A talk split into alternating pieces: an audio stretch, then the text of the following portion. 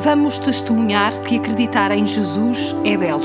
Foi o que o Santo Padre desafiou os jovens a fazerem no último Dia Mundial da Juventude, assinalado pela primeira vez na solenidade de Cristo Rei. Lembrando que reinar é servir, como Jesus fez. Destes pronunciamentos do Santo Padre sobre os jovens, em vésperas da primeira Jornada Mundial da Juventude em Portugal, concretamente em Lisboa, recordamos algumas mensagens. Jovens protagonistas da mudança, a oração como uma aventura, a descoberta da santidade no cotidiano, a necessidade imperiosa do silêncio e da calma, o afastamento do medo de arriscar, a necessidade de se viver o hoje ou a amizade como um ato de amor generoso, ou ainda o amor e o serviço ao próximo. São desafios que podemos intuir na vida curta dos santos pastorinhos. Iniciamos hoje uma nova série de podcasts Fátima no século XXI, centrados nos jovens e perspectivando a JMJ de agosto de 2023 a partir do tema deste ano pastoral em Fátima. Levanta-te, és testemunha do que viste. O objetivo é dar voz aos jovens a partir de Fátima e com a espiritualidade mariana no horizonte. O convidado é, por isso, o assistente do maior movimento de jovens cristãos em Portugal. Padre Luís Marinho, assistente do Corpo Nacional de Escutas, obrigada por ter aceitado este convite. O Papa, na sequência da exortação pós-sinodal Cristo Vive, afirma: Fazei barulho, deitar fora, deitai fora os medos que vos paralisam para que não vos converteis em jovens mumificados. É isto que os escuteiros pretendem fazer todos os dias. É seguramente hum, fazer barulho, arriscar, inovar, sair para a rua, um movimento que, sobretudo, tem no centro da sua proposta aprender fazendo. Quer dizer que não se destina propriamente a sessões de reflexão uh, numa dimensão mais intelectual ou mesmo espiritual, mas uh, pôr em prática, a fazer um projeto uh, que os faz servir e enriquecer a sua, a sua vida, a sua personalidade na relação. Na relação com o adulto, o dirigente, e na relação com os outros, no serviço. Eh, e é precisamente a partir destas relações que o processo educativo vai, vai acontecendo.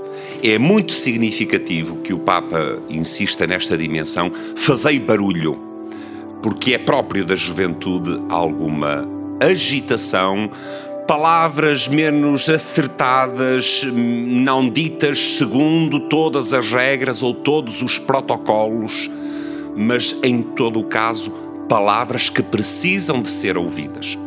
Eu eh, lembrava eh, precisamente a homilia do Papa na Jornada Mundial da Juventude deste ano, em Roma, onde ele, no fundo, eh, dava duas missões aos jovens: visão e serem críticos.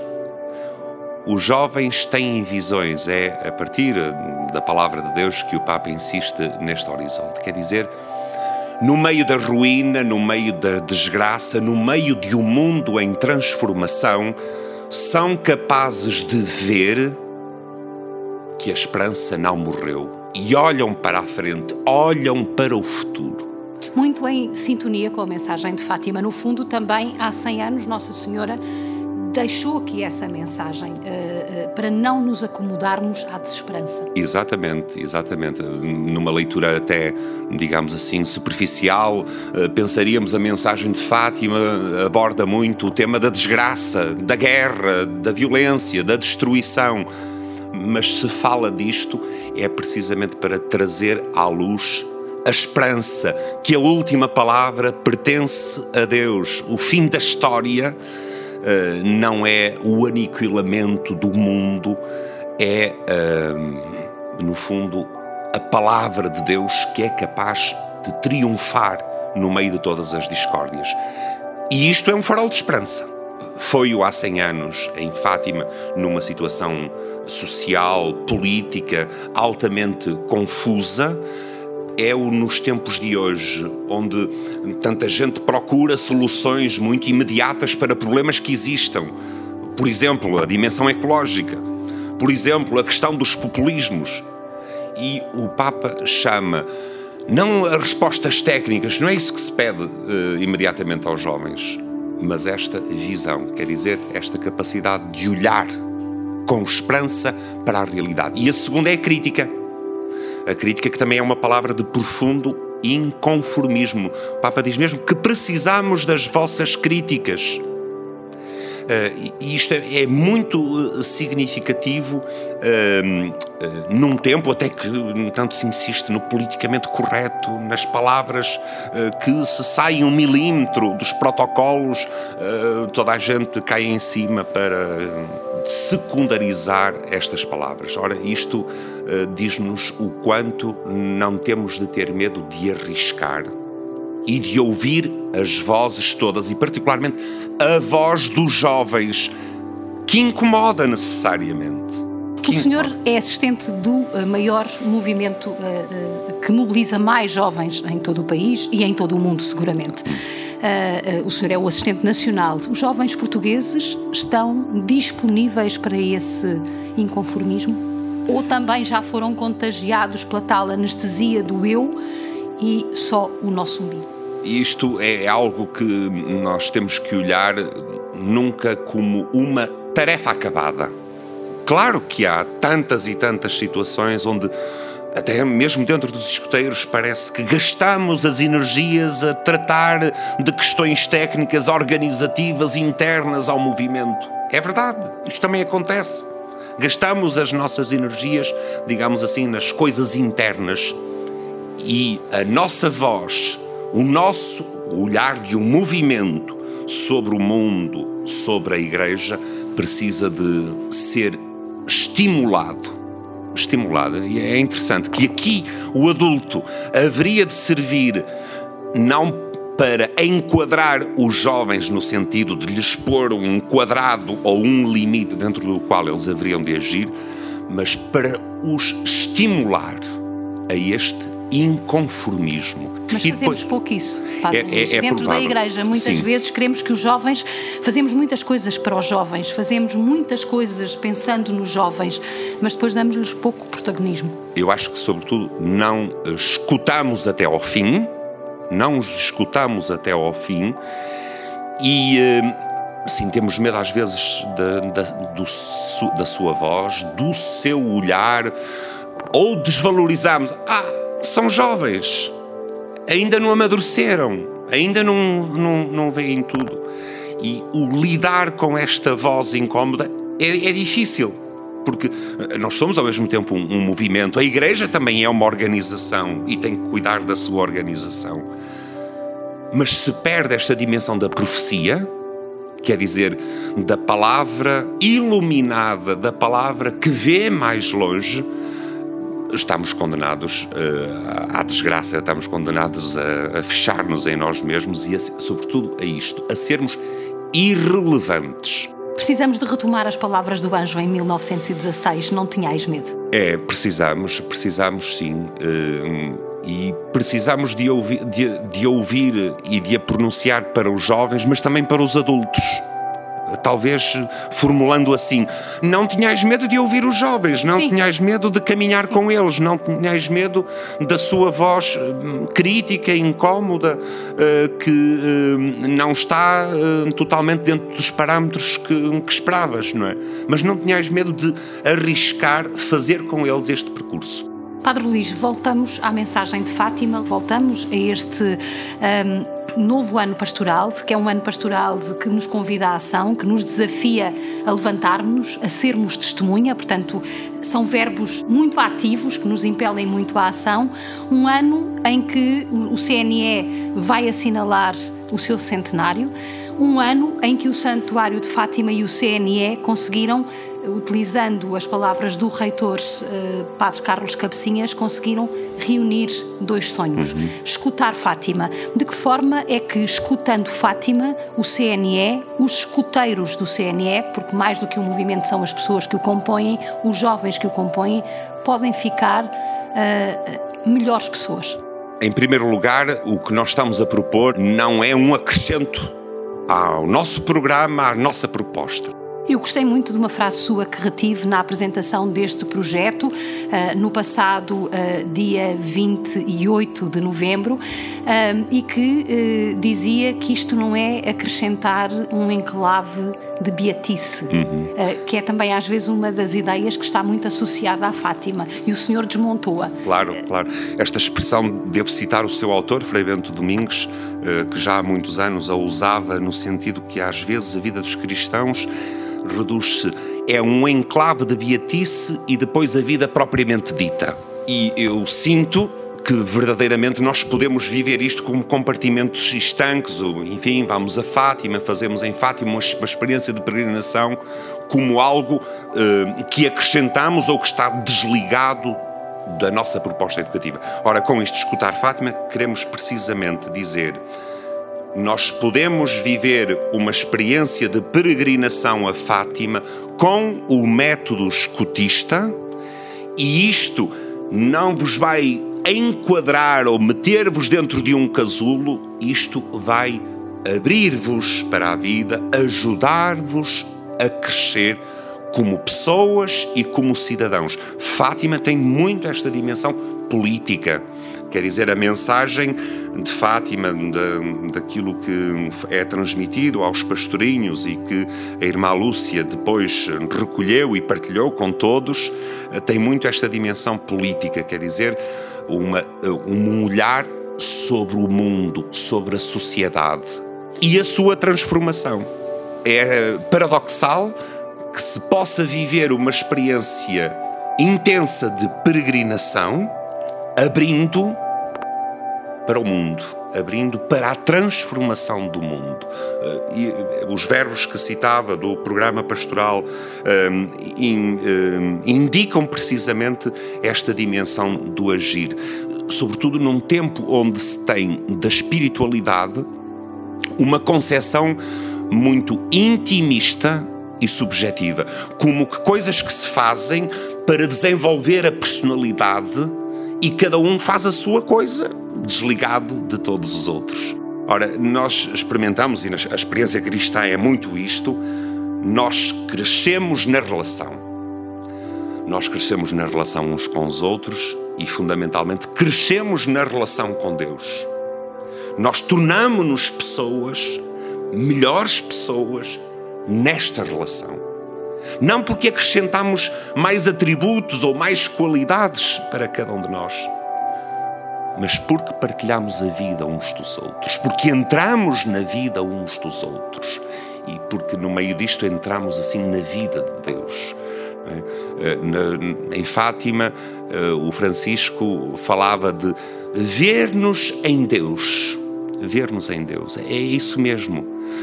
Nesta relação, nós somos capazes de ver, de ver bem, ver a beleza, a beleza do mundo, a beleza da vida mas ver também tudo o que a danifica, tudo o que a torna um inferno. Para conseguirmos ultrapassar. Evidentemente, porque senão isso seria uma cegueira ou seria uma ingenuidade de pensarmos que vivemos num mundo perfeito. Fazer a experiência de Paulo, no fundo, que é uh, uh, uh, o mote, digamos assim, para este ano pastoral uhum. que se vive em Fátima. concretamente, como assistente deste, deste movimento e como um dos autores e mentores deste projeto Escutar Fátima, concretizando um sonho antigo, reforço esta ideia que foi dita e professada quer pelo reitor, quer pelos senhores. Pergunto-lhe o que é que espera concretamente em termos de frutos concretos deste projeto na vivência do escutismo em Portugal e até no mundo, porque ele pode contagiar também outros escuteiros essencialmente que os escuteiros tenham a oportunidade de experimentar que Fátima não é apenas, desculpem a expressão, o enclave de Beatice, não é apenas uma coisa que se faz para rezar, não é um lugar de peregrinação para consolo da alma. É um lugar de amadurecimento, é um lugar de crescimento. E, portanto, todas as propostas visam, na sua na sua realização ao longo do tempo e nas diferentes etapas, precisamente este uh, entrar, uh, uh, experiência imersiva, não é? De entrar profundamente nesta dinâmica, no conhecimento de Fátima, sem medo de que esta experiência nos transforme. Nos transforme. Nós, se crescemos na relação, eu tenho a certeza que na relação com Fátima, a sua história, a sua mensagem, sobretudo na relação com os peregrinos. Né? Eu sublinhava muito esta, esta, esta ideia. Os escuteiros queremos ser peregrinos, membros de um povo de peregrinos. Não somos uma elite à parte, somos membros de um povo de peregrinos. Ora, é isto que queremos pôr os escuteiros nesta, nesta dinâmica. Como foi dito, já muitos vêm a Fátima, pelas mais variadas razões, muitos até explicitamente para prestar serviço. Queríamos muito que uh, vissem também as outras dimensões a dimensão da espiritualidade, da história de Fátima, hum, que seguramente os vai convocar a dar passos novos na sua vida. E o escotismo, sim, é homens novos para um mundo novo, é isso que queremos formar, homens e mulheres eh, transformados pelo encontro com Deus. Esse é o fruto, o fruto que esperamos. Quem faz a experiência de peregrinação não sai igual e, portanto, eh, esta, o escutar Fátima é essencialmente isto: é fazer a experiência de peregrinação nas suas várias dimensões. Este podcast Fátima no século XXI, que hoje iniciamos, recordo quem nos está a ouvir que estamos à conversa com o assistente nacional uh, do CNE, do Corpo Nacional de Escutas, ehm, que uh, o padre Luís Marinho. Uh, dizia eu que este, este primeiro podcast inicia uma série de podcasts que reflete sobre Fátima, a atualidade da sua mensagem e como é que Fátima se pode dizer nas suas diferentes linguagens e junto dos diferentes públicos. estamos a falar essencialmente especialmente de jovens. Estamos em vésperas, tal como eu disse no início, e este é o motivo também desta temática dos podcasts eh, de Fátima da JMJ, da Jornada Mundial da Juventude, que é porventura o maior encontro de jovens católicos em todo o mundo. Pergunto-lhe o que é que os escuteiros estão a fazer em ordem a este, eh, a este encontro e eh, de que forma é que Fátima também poderá ser uma presença importante nesta relação entre o escutismo e os jovens católicos em geral? Bom, em primeiro lugar, estamos a incentivar fortemente a que todos os nossos agrupamentos vivam o caminho de preparação da Jornada Mundial da Juventude, envolvendo-se com a sua comunidade local numa coisa que está acessível a todos, que é acolherem na sua terra uh, jovens de outros países que venham para os chamados Dias da Diocese. Será uma experiência uh, extraordinária de encontro com jovens de outras culturas, de outras línguas, de outras geografias. Isso é, desde logo, algo que todos podem fazer, todos podem viver isso. Em segundo lugar, hum, caminharem com a sua própria eh, comunidade e com a diocese onde estão inseridos no caminho que está a ser feito não só do ponto de vista logístico e organizativo, mas também no caminho das catequeses, no caminho dos encontros vários que estão a acontecer um pouco por todo o lado, a propósito dos dias 23 e outras dinâmicas eh, que vão surgindo. Em terceiro lugar, incentivando muito aqueles que têm as idades hum, hum, que estão dentro da faixa etária hum, passíveis de participar como participantes nos dias da, da JMJ em Lisboa, pois que o façam e que vivam essa, essa, essa experiência de peregrinação com uh, jovens do mundo inteiro, uh, com o Papa tão próximo uh, de todos eles. Finalmente, haveremos de ter duas ou três coisas a acontecer em Lisboa, na jornada, nos dias conclusivos, propostas que os escuteiros farão a todos os jovens, eh, não importa quem sejam, e algum momento de encontro dos escuteiros participantes na JMJ de todo o mundo. Acontece que 2023 é também um ano do nosso centenário, o centenário do CNE, e portanto queremos assinalar aqui com um momento, um momento celebrativo, seguramente tudo isso. Finalmente, na relação com Fátima, enfim, haveremos de hum, concretizar alguma proposta que nos possa ligar nesta experiência precisamente da peregrinação e, um, porventura, termos uma, uma proposta de uma peregrinação uh, real, física e completa uh, que nos possa encaminhar de, de Fátima até Lisboa. como dizia há pouco, sempre nesta dinâmica, o escutismo vive-se através do jogo, do aprender fazendo. Uh, não é para sessões teóricas, é através. Que é como os jovens aprendem. Exatamente, exatamente. E é, é portanto, deste modo que queremos um, participar nesta extraordinária aventura que é termos a, a JMJ em Portugal e, e, vivermos esta dimensão mundial, esta fraternidade mundial, que é um, um tópico tão significativo do escotismo. Um, experimentámos-lo dentro do escotismo nas atividades internacionais, de nível mundial, uh, mas experimentámos-lo na igreja, como membros de uma igreja, mesma igreja que não conhece fronteiras experimentámo-lo eh, e a partir da, da encíclica do Papa Fratelli Tutti isto nos vem recordar tão fortemente que nós fazemos parte de uma só família humana.